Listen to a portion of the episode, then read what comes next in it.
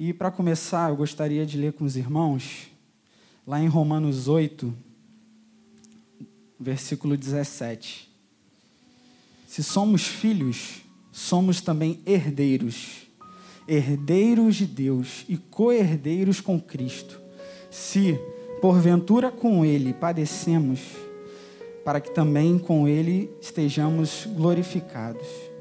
Porque para mim, porque para mim tenho por certo que as aflições deste tempo presente não podem ser comparadas com a glória que em nós há de ser revelada. Pois a ardente expectação da criação aguarda a manifestação dos filhos de Deus. Senhor, acabamos de ler aqui a tua palavra, Senhor, e eu quero mais uma vez entrar na tua presença em oração e realmente declarar isso, Pai, como foi escrito aqui pelo apóstolo Paulo. Que nenhuma dessas aflições que nós viemos a passar, Senhor Deus. Nada isso, nada se compara com o peso de glória que o Senhor tem separado para nós, que estamos, em, que estamos em Cristo Jesus. Muito obrigado, Senhor, porque Tu és um Deus presente, porque o Senhor se faz presente, o Seu Espírito se faz presente aqui neste lugar. Muito obrigado, porque o Senhor entregou o Seu Filho naquela cruz, porque o Senhor nos revelou a verdade, e não uma verdade apenas de conceitos, mas uma verdade que anda, uma verdade que tem olhos como chama de fogo, uma verdade que tem boca e fala, e essa verdade é Jesus, o Filho de Deus. Nós queremos mesmo, Senhor, glorificar o Teu nome, exaltar o Teu nome, Pai, e que realmente a Tua presença seja manifesta aqui neste lugar, Deus. Em nome de Jesus, amém. Amém, irmãos.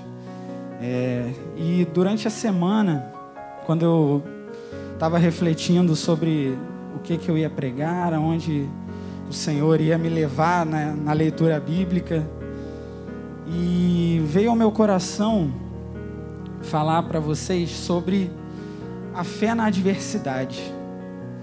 E quando nós nos deparamos com situações em que ficamos desanimados, ou que muitas vezes nós ficamos sem esperanças, aflitos, mas o Senhor, Ele busca uma forma de nos alcançar, uma forma de nos trazer a esperança, de renovar as nossas forças.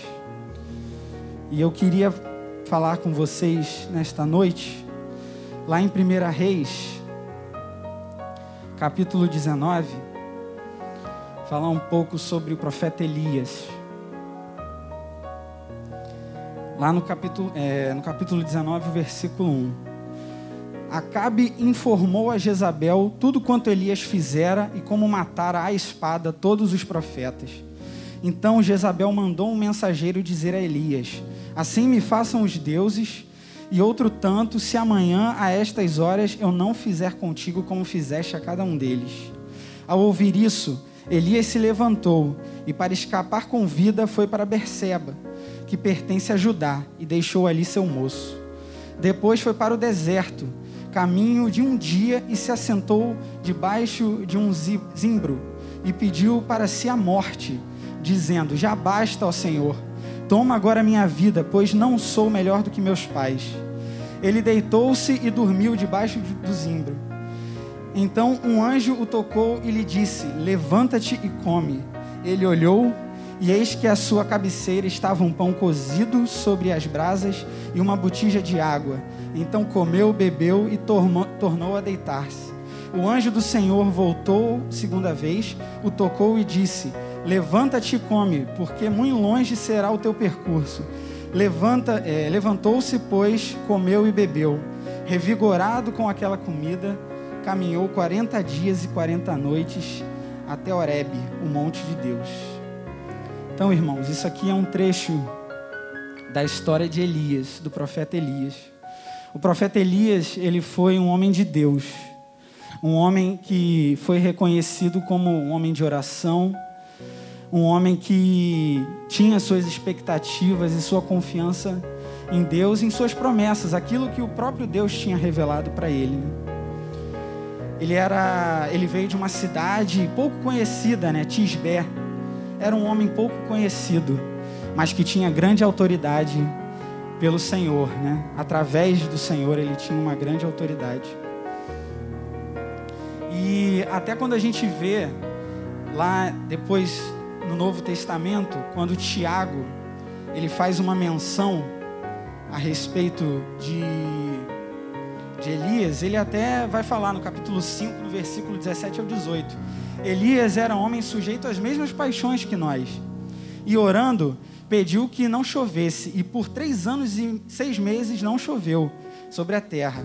Orou outra vez, e o céu deu chuva, e a terra produziu seu fruto. Então, até no Novo Testamento, quando Tiago trouxe, fez menção a Elias e até outros apóstolos e é, outras menções também são feitas no Novo Testamento, a gente vê que o profeta Elias ele é um homem que honrava a Deus, um homem que era servo de Deus e que o próprio Tiago usou Elias como exemplo de uma oração, da, da certeza da resposta de oração, de um Deus que responde, de um Deus que realmente cumpre as promessas dele para as nossas vidas e que é um Deus que está pronto a nos ouvir, pronto a responder ao nosso chamado. Para Tiago, o profeta Elias era um exemplo de fidelidade para Deus, na oração e no cumprimento através de Jesus, do que Jesus tinha escrito e como seria um mediador, né? o caminho para o Pai. Então, como Elias ele orava, ele perseverava, ele tinha fé, a gente pode ver que esses atributos eles vão sendo complementares a tudo aquilo que a gente vai ver em Cristo Jesus, né? Em como Jesus ele se revela para nós como um mediador, como o caminho, como a verdade e o único caminho para o Pai. E antes desse relato aqui do capítulo 19 de 1 Reis, é, Elias, ele viveu pelo menos nos relatos aqui que a gente tem antes, né? Sete milagres e manifestações claras do poder de Deus sobre a sua vida. Eu fico às vezes maravilhado, assim, imaginando como é que deve ter sido para Elias vivenciar a, a manifestação clara, nítida de Deus perante ele e os homens, né? Primeiro, o milagre da predição, né, dos três anos e meio de seca, onde ele fez a oração e o Senhor correspondeu com os três anos e meio de seca. O segundo milagre, quando ele é alimentado por corvos por duas vezes ao dia, quando ele estava no deserto. O terceiro, quando ele multiplica a farinha e o azeite diariamente da viúva de, de Sarepta. O quarto milagre, quando ele ressuscita o filho dessa mesma viúva. O quinto milagre, quando ele faz descer fogo dos céus. O sexto milagre, quando ele ora pela chuva e volta a chover, quando a gente vê lá no 18, capítulo é, 44, e sucedeu que a sétima vez ele disse: Eis que uma pequena nuvem, como a mão de um homem, sobe do mar. Então disse Elias: Sobe e dize a Acabe: Aparelha o teu carro e desce, para que a chuva não te apanhe. Então, Elias era um homem de autoridade, um homem que realmente estava conectado com o Pai muito conectado com o Pai. E quando ele recebia mesmo é, as palavras do Senhor e ele transmitia isso ao, ao rei Acabe, transmitia isso para o povo, a gente podia ver nitidamente a manifestação de Deus. Mas ainda assim, depois de Elias ter presenciado e ter vivenciado todos esses milagres, ele ainda é tomado por uma condição de desânimo de humor deprimido e chega a desejar sua morte. Aqui, quando a gente lê no 19, a gente talvez entenda muito da nossa natureza humana, porque eu fico imaginando para um homem como Elias que viveu coisas grandiosas e chegar a essa condição de se sentir deprimido porque Jezabel estava perseguindo todo, todo esse contexto que ele estava vivendo de adoração a Baal, né, da destruição dos altares ao Senhor, tudo isso devia ser muito é, devia ser muito ruim para Elias. Ele devia se sentir muito constrangido e muito aflito, preocupado com o povo e preocupado com as consequências que ele mesmo sabia que o povo poderia sofrer, que o rei poderia sofrer por conta dessa atitude de desprezar o Deus de Israel e se render ao, ao rei de Baal, a Baal, né? Quantas vezes nós vivenciamos provas vivas da manifestação do Senhor em nossas vidas? Porém, mesmo assim, quando nos deparamos com desafios, nós já perdemos a vontade de prosseguir. Eu, eu não consigo nem contar nos meus dedos assim quantas vezes o Senhor já falou comigo, quantas vezes eu já vi coisas acontecerem na minha vida, na vida da minha família, mas quando a gente se depara com um novo desafio, quando a gente se depara com um novo problema, uma nova aflição, às vezes a gente fica parado ou a gente tem a reação de querer fugir, a reação de querer se distanciar. Isso é muito complexo e, re, e revela muito da nossa natureza humana. E Elias, ele viveu isso na carne, porque apesar dele ter visto tudo aquilo e ter sido um instrumento nas mãos do Senhor, nesse contexto todo de perseguição, de medo de ser morto por Jezabel, ele acaba se entregando a esse sentimento de angústia, de aflição, de depressão, de medo, né? E aí, conforme a gente vai lendo aqui no texto, a gente vê que ele foge. E ele começa a descer. Ele estava no Reino do Norte e aí ele começa a caminhar, se distanciar e aí ele vai foge para ajudar, né? E ainda assim, quando a gente vê na história de Elias, né? Esse movimento dele de querer se distanciar e se afastar, a gente ainda vê outro milagre, né? Que quando a gente lê aqui, é, a partir do 5, né? Um anjo encontra com ele, fala para ele se levantar e comer ali no deserto. Outro milagre sobrenatural. Né? Quando o anjo lhe dá o alimento, ele ganha uma força que vai além do natural né, com aquele pão e aquela água, ele consegue ter uma força capaz de percorrer um deserto por 40 dias e 40 noites, até Horebe. Né? Às vezes, quando nós estamos com medo, nós tomamos atitudes assim, impulsivas. Né?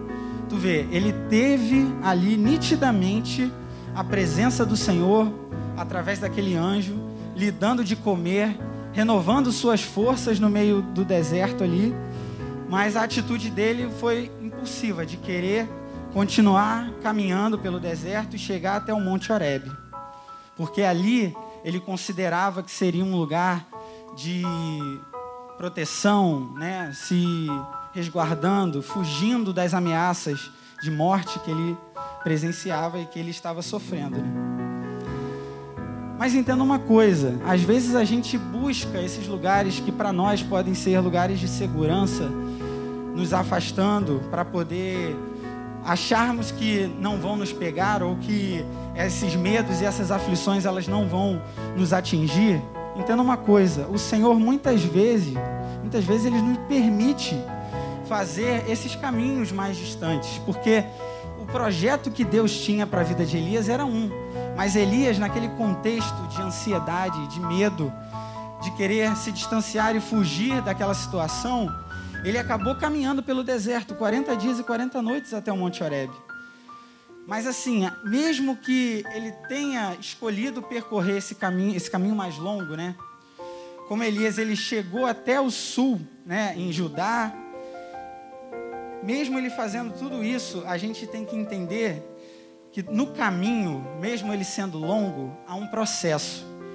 E o resultado, ele não é mais importante que o processo. Porque no processo a cura, no processo a transformação, no processo a libertação, no processo a relacionamento. Então, às vezes, Elias, apesar de ter escolhido, né, ter se distanciado, fugido, ido para um lugar afastado ali da onde ele estava sofrendo ameaças de morte, na verdade, tudo aquilo ali era permissão de Deus, porque Deus queria trabalhar com ele naquele, naquele período. Mesmo que aparentemente nós estejamos fora do caminho, em algum momento vemos que o dono do caminho ele quer nos usar. E ele está de prontidão, só esperando a nossa postura, nós tomarmos uma atitude. Eis-me aqui, Senhor, estou aqui. E é isso que o Senhor quer de nós. É isso que ele deseja de nós. Senhor, ele anseia por isso. Mesmo que nós estejamos às vezes com medo. Senhor, eu estou com medo. Senhor, eu estou aflito. Essa situação está me consumindo. Mas não deixe, não deixe de compreender e de entender que o Senhor ele realmente está no controle dessa situação, de que o Senhor ele trabalha durante o processo, ele faz cura durante o processo, ele renova suas forças.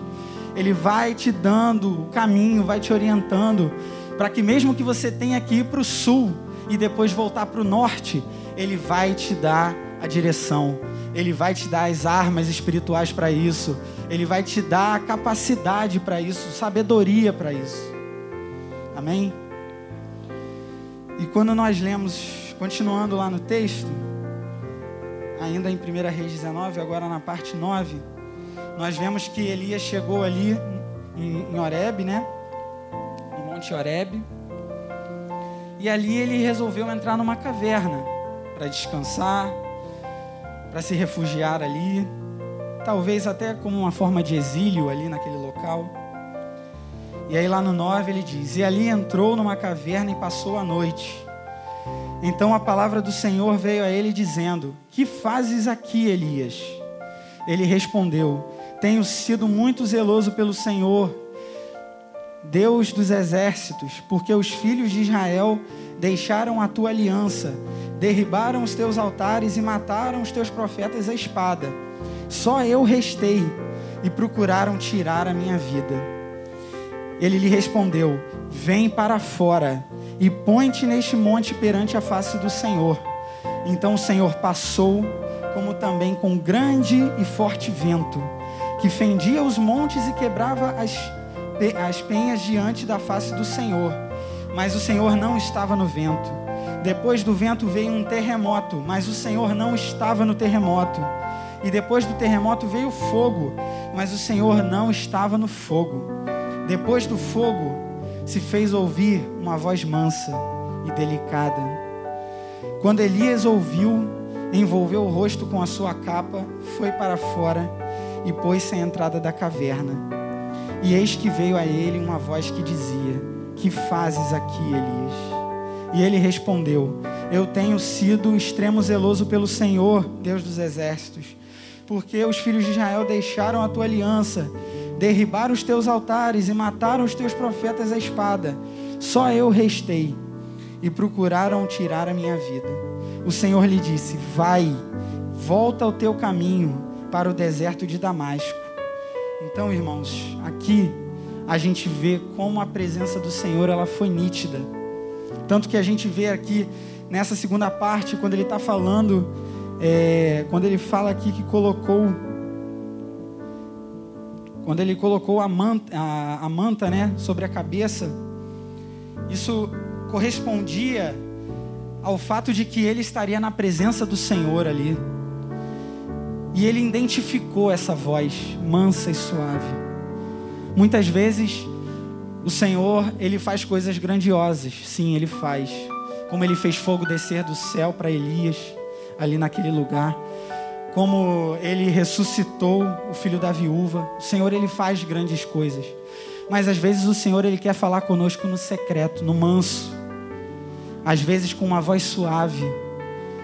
Às vezes no silêncio a gente vê. Não é necessariamente num terremoto, não é no fogo, não é numa coisa que às vezes pode aos nossos olhos parecer grande. Porque isso tudo Elias já tinha vivenciado, mas agora o Senhor queria dar uma nova experiência para ele, de transformação, de renovação da sua vida, através do entendimento que ele deveria ter de que ali não era o lugar dele, de que ele não deveria ficar naquela caverna.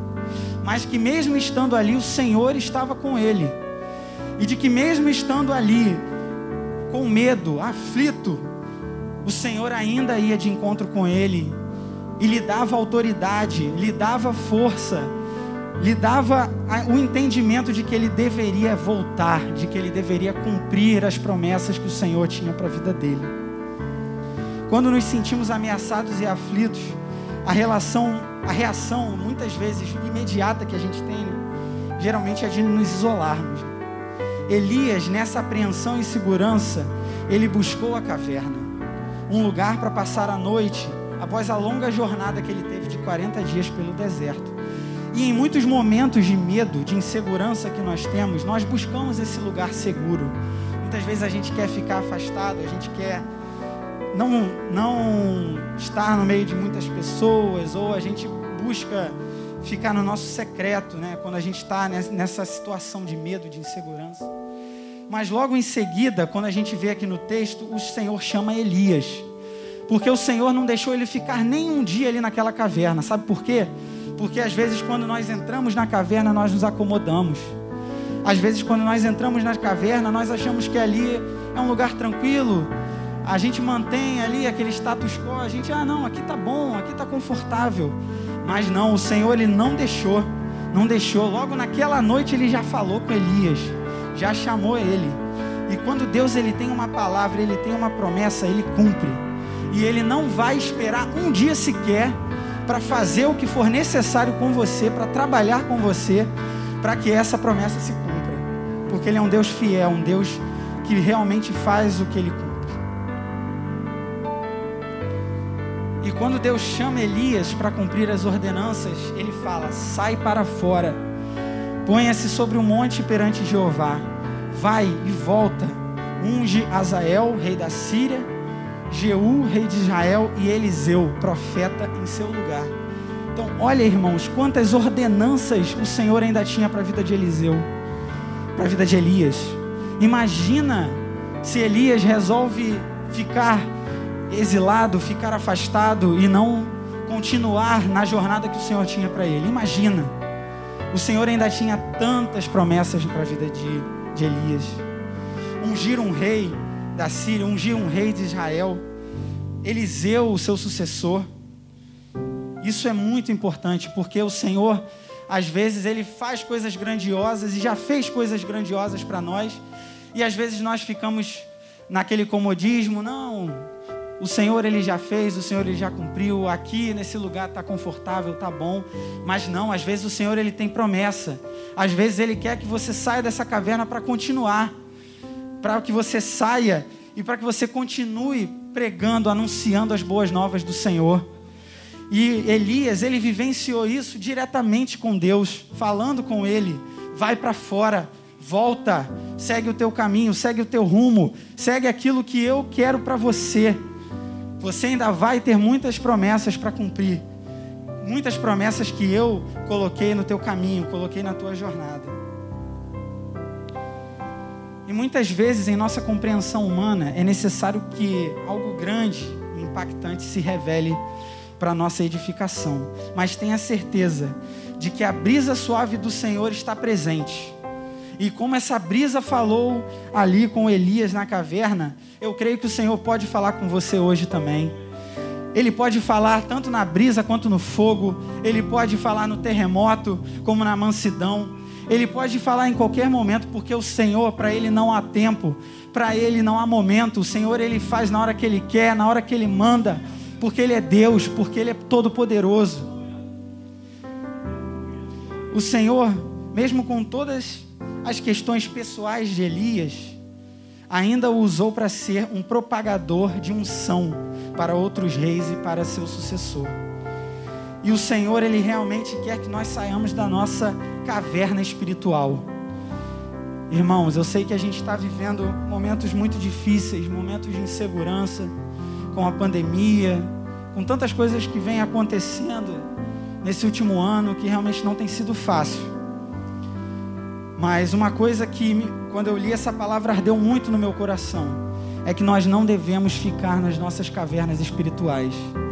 Nós não devemos achar que tá bom, que não, eu estou indo na igreja, ou então não, eu, a vida que eu tenho levado com Deus está bom, não. Eu falo isso para mim, essa pregação, quando eu comecei a ler, eu estava lendo ela diretamente para mim. Porque a gente sempre tende né, a se manter na inércia e achar que eu, aquele ponto que a gente alcançou tá bom, ali tá bom, não. Acho que Deus se agrada, Deus recebeu, mas não, Deus quer mais. Deus ele quer mais de nós. Ele quer que nós estejamos nos aprofundando mais na palavra, mais no conhecimento da palavra, no conhecimento do que Ele tem revelado para nós. Então, irmãos, permaneçam firmes nessa promessa. Porque assim como Elias, quando ele saiu da caverna o Senhor ainda usou muito ele, o Senhor ainda quer te usar muito. O Senhor ainda quer nos usar muito. Nós trabalhamos, estudamos, onde quer que nós venhamos a passar, o Senhor ele ainda quer, ele ainda quer nos usar. E ele está pronto, à disposição de usar aqueles que o buscam, aqueles que o procuram. Ele está na porta, está batendo. Se você quer receber, Deus vai te dar. Se você quer unção, se você quer batismo com o Espírito Santo, se você quer renovo espiritual, Ele vai te dar, porque o Senhor prometeu, isso está na palavra. E Ele é um Deus que está pronto, pronto para ouvir, pronto para te dar tudo aquilo que Ele prometeu. Amém? E quando a gente estabelece um paralelo dessa vivência que Elias teve, com Jesus Cristo, lá no Novo Testamento, eu gostaria de ler com vocês também, lá em Romanos 8, no versículo 31. Aqui o apóstolo Paulo, ele vai falar a nós que diremos, pois, diante dessas coisas? Se Deus é por nós, quem será contra nós? Aquele que nem mesmo a seu próprio filho poupou, antes o entregou para todos nós, como não nos dará também com ele todas as coisas? Quem entenderá a acusação contra os escolhidos de Deus? É Deus quem os justifica. Quem os condenará? É Cristo quem morreu ou antes quem ressuscitou dentre os mortos, o qual está à direita de Deus e também intercede por nós. Quem nos separará do amor de Cristo? A tribulação, ou a angústia, ou a perseguição, ou a fome, ou a nudez, ou o perigo, ou a espada. Como está escrito: por amor de ti somos entregues à morte todo dia somos reputados como ovelhas para o matadouro, mas em todas estas coisas somos mais do que vencedores por aquele que nos amou, porque estou certo de que nem a morte, nem a vida, nem os anjos, nem os principados, nem as potestades, nem o presente, nem o porvir, nem altura, nem profundidade, nem alguma outra criatura nos poderá separar do amor de Deus que está em Cristo Jesus, nosso Senhor. Aleluia. Ô oh, Senhor, muito obrigado, Pai, por esta palavra. Muito obrigado, Senhor Deus, porque nem a morte, nem a vida, Pai, nem potestades, Pai, nada pode nos afastar de Ti, Senhor. A Tua promessa é verdadeira por nós, meu Obrigado, Senhor. Obrigado, Pai. Obrigado porque Elias não se acomodou, Senhor. Obrigado porque, Senhor, o profeta Elias, ele saiu da caverna, ele te obedeceu, Pai. Ele caminhou, ele seguiu e cumpriu as promessas que o Senhor tinha para a vida dele.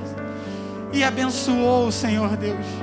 E muitas promessas, Senhor Deus, foram cumpridas depois disso, graças à atitude de Elias, Senhor. E assim como Elias, nós também queremos ser, Deus. Nós queremos sair das nossas cavernas, Pai. Nós não queremos nos acomodar, Senhor. Nós não queremos temer, Senhor, nada, Pai, nem a morte, Senhor.